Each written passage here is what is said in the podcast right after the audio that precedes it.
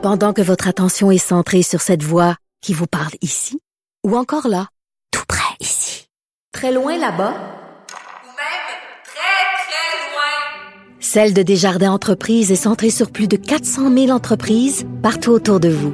Depuis plus de 120 ans, nos équipes dédiées accompagnent les entrepreneurs d'ici à chaque étape pour qu'ils puissent rester centrés sur ce qui compte, la croissance de leur entreprise.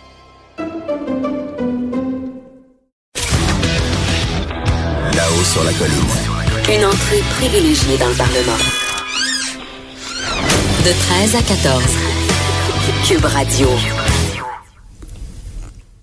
Bonjour, nous sommes de retour euh, à La Haut sur la colline et on poursuit maintenant avec euh, le journaliste économique Francis Alain. Bonjour Francis. Oui, salut Jean-François. Euh, Francis, bon, hier, euh, grosse annonce concernant la compagnie Denzo avec le premier ministre, la mairesse de Montréal, le ministre fédéral des infrastructures, la grosse affaire pour finalement cinq emplois. On accouche d'une souris. Euh, c'est- assez étonnant parce qu'on arrive là-bas et puis d'abord, euh, c'était à l'espace CDPQ, donc c'est on parle de la place Ville-Marie, bon, c'est ça. Et là, on voit la, la- on voit au travers là, de la vitre là, la délégation de Japonais là, un petit peu avant la conférence. Donc on se dit plusieurs dizaines là, de- d'hommes d'affaires de la compagnie. Donc on se dit ça va être quelque chose de gros finalement cette affaire-là.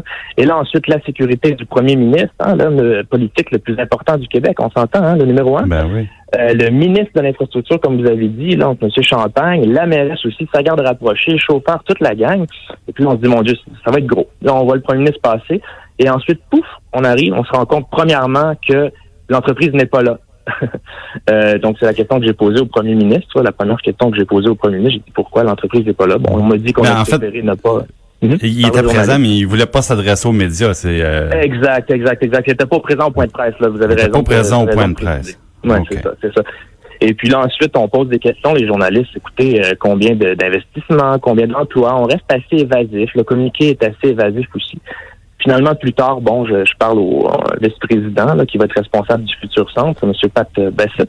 Et là, on me dit que même lui il est comme pas trop clair. On me dit que c'est peut-être, probablement cinq personnes. Donc, assez étonnant, oui, en effet. Oui, parce que souvent, on le sait, quand le gouvernement participe à des annonces, là, il y a trois choses. On voit le nombre d'emplois créés, le montant de l'investissement et la contribution du gouvernement.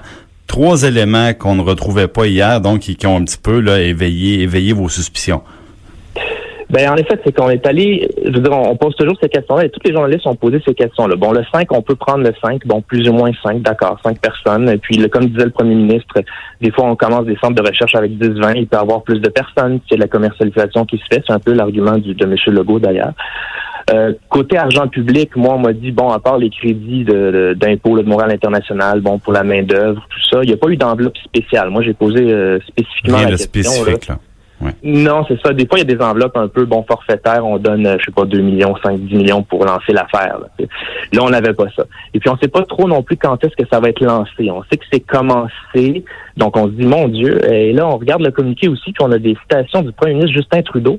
Donc, on sent que le, que, on sent que le premier ministre Trudeau peut-être failli être là. En tout cas, c'est une hypothèse, là, parce qu'on a une citation du- de Justin Trudeau dans le communiqué assez longue aussi. Donc, on, on Ben, c'est peut-être le c'est peut-être le seul qui a lu les, les petits caractères là parce que moi je m'explique mal que par exemple au bureau du, du premier ministre on, on déplace le premier ministre on convoque les journalistes Euh, jusqu'à quel point on était conscient à ce moment-là qu'on parlait de cinq emplois puis bon cinq emplois mais si tout va bien c'est ce qu'on c'est ce qu'on comprend Euh, est-ce que le, le- est-ce qu'on avait toute l'information? Est-ce que le travail préliminaire avait bien été fait? Il faut, faut, faut se poser ces questions-là, c'est sûr. Et puis, combien d'argent public a été mis dans la conférence de presse même? On s'entend que c'était pas, euh, c'était pas Moment Factory, là. Il y avait pas un feu d'artifice, c'était pas la, la grosse affaire comme l'autre conférence, là, de M. Legault avec le grand drapeau. C'était pas ça du tout, là, l'enjeu. Mais quand même, on parle quand même de déplacer le PM, euh, on parle quand même de déplacer la mairesse, qu'il y a d'autres chats à aussi, qu'il y a beaucoup de dossiers sur la table, sur le feu.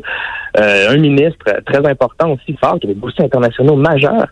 Et puis là, ben, on, on accouche euh, finalement de, de- d'une souris. On, il se passe pas grand-chose. Ça donne un peu qu'on était euh, désespérément à la recherche d'une bonne nouvelle économique, puis qu'on s'est jeté là-dessus, puis on espérait peut-être qu'il se pose moins de questions, puis euh, qu'on n'ait pas ces, euh, ces données-là du faible nombre d'emplois, puis de l'investissement, puis du fait que le gouvernement, dans le fond, a, a pratiquement pas joué de rôle dans le dossier. On peut se poser plusieurs questions en effet parce que bon c'est ça, il y a aussi euh, tout. J'ai été voir un peu euh, sur Denzo là, j'ai fait des petites recherches sur euh, l'entreprise et ce que j'ai vu, ben je vous dis rapidement, là, je suis pas un spécialiste là, du, du- fait judiciaire, mais ce qu'on a vu c'est que bon Denzo elle a quand même eu quelques petits pépins. Là, c'est rendu jusqu'en Cour suprême du Japon pour défendre de ses filières dans le paradis fiscal de Singapour. Singapour là, comme plusieurs profs le disent là ici puis à l'étranger, Singapour c'est un peu l'Irlande de l'Asie, ok? Parce que Singapour, bon, c'est un paradis fiscal bien connu, taux d'imposition extrêmement bas. Et euh, ben voilà, donc on sait que bon, euh, Denzo a eu des pépins avec ben des pépins, on s'entend, c'est rendu jusqu'en Cour suprême. là. on, on lui a accusé de, de, de, de- voilà d'utiliser cette filière-là pour éviter de payer de l'impôt. Elle s'est descendue, il y a eu, ils se sont renvoyés la balle. Finalement, elle a gagné là, Denzo. Fait que, euh, elle a gagné en Cour suprême du Japon. Elle, elle a été euh, blanchie totalement. Donc euh, tout est beau pour elle, mais quand même, c'est c'est intéressant de savoir ça sur Puis, l'entreprise. euh, dis, euh, dis-moi, pour Francis, ça qu'elle était pas là. Quand, quand tu vas poser des questions pour savoir, bon, tu, tu disais, bon, on parle de, de, de, de paradis fiscaux, de, de zones à fiscalité réduite euh, utilisées par l'entreprise. Évidemment, toi, ça t'a amené la question à dire, est-ce que vous prenez l'engagement de payer tous vos impôts dûment au Québec sans utiliser des stratagèmes comme ceux-là? Et euh, la réponse est un peu molle. Ben écoutez, c'est c'est le moins qu'on puisse dire. Euh, ben, écoutez, c'est la personne qui dirige, c'est M. Pat Bessette qui dirige le Centre nord-américain de recherche et d'ingénierie de Denzo. Donc euh, peut-être que c'est une hypothèse, peut-être que c'est quelqu'un plus dans le génie que quelqu'un, c'est peut-être pas un CFO, un chef des finances, peut-être aussi, mais quand même, Monsieur est, est la figure euh, bon de, de proue, euh, la figure emblématique euh, du futur centre. Il doit être au courant de ces affaires-là. S'il est au courant de la fiscalité, des crédits d'impôt, est-ce qu'il est au courant de l'impôt payé aussi? C'était mon hypothèse. Moi, ce qu'il m'a dit, Surtout, Surtout parce qu'il a question d'un- centre de recherche. Et là, moi, je me souviens quand il y avait eu là, la, commission parlementaire ici à Québec sur les, paradis fiscaux, euh, les gens du ministère des Finances nous expliquaient que euh, une des façons très utilisées pour essayer d'éviter de payer de l'impôt dans les pays occidentaux, c'est ce qu'on appelle les, fameux prix de transfert. C'est-à-dire, par exemple, de jouer sur les endroits où une compagnie, ses filiales, déclarent ses dépenses, comme justement des dépenses encourues pour faire de la recherche, et les endroits après ça où on, déclare les revenus. Ce qu'on fait, c'est que les, entreprises entre elles se vendent, par exemple, de la propriété intellectuelle. Et là, c'est dur de donner une valeur à ça. C'est dur pour le contrôleur d'impôt de dire, ben, le transfert de propriété intellectuelle, ça représente une dépense de temps. Et à ce moment-là, c'est là que la compagnie peut euh, jouer un petit peu avec ses différentes juridictions pour payer moins d'impôts. Mhm, mhm. Ah oui, il existe, il existe beaucoup de, de façons de faire ça. Moi, je prête aucune mauvaise intention à l'entreprise. Comme je vous dis, comme je dis, euh, elle a été euh, blanchie là, en Cour suprême, donc on peut pas. Par contre, moi, quand je pose la question, puis on me dit, vous savez, c'est une bonne question, je suis pas certain, je vais devoir demander au comptable. Ah bon, c'est quand même une drôle de, réponse. Puis ensuite, quelques heures plus tard, ben, on m'envoie une déclaration là d'une porte-parole qui dit bon, on va respecter toutes les lois et réglementations en vigueur dans tous les pays. Donc on corrige un peu, on rectifie le tir finalement.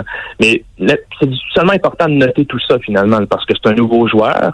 C'est présenté comme une bonne nouvelle. Euh, donc voilà, il faut, faut juste savoir qui parle, mais on, on présume aucunement d'aucune mauvaise intention évidemment de l'entreprise.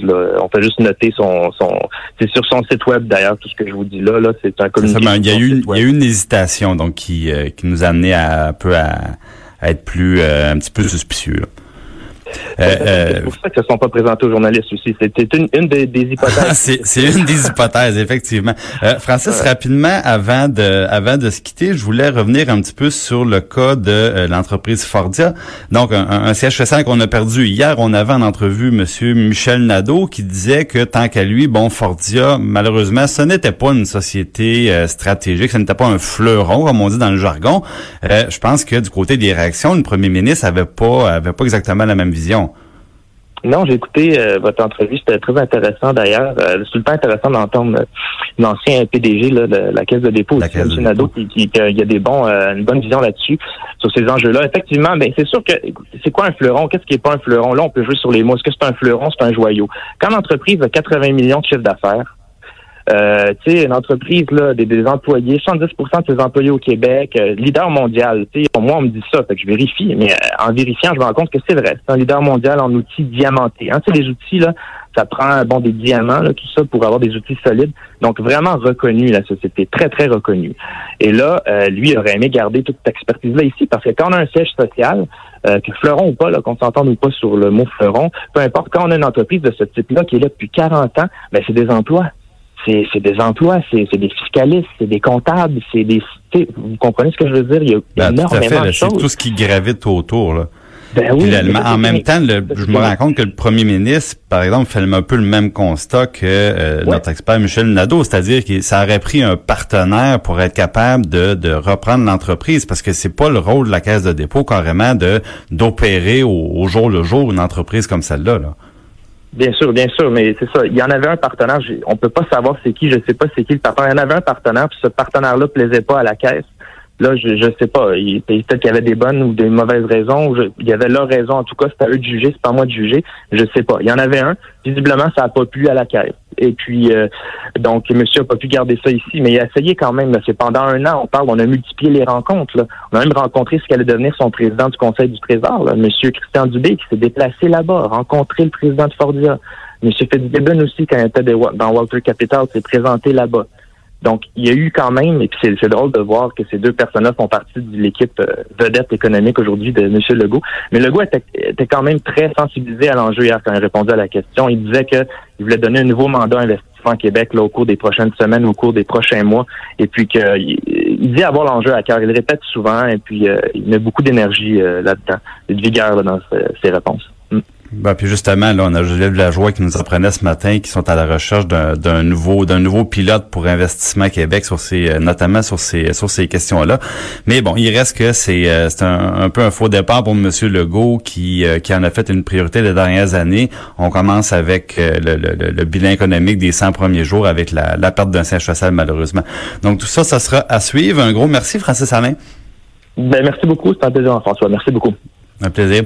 Donc, après la pause, on se divertit un peu avec euh, Michael Labranche de la zone ASNAT.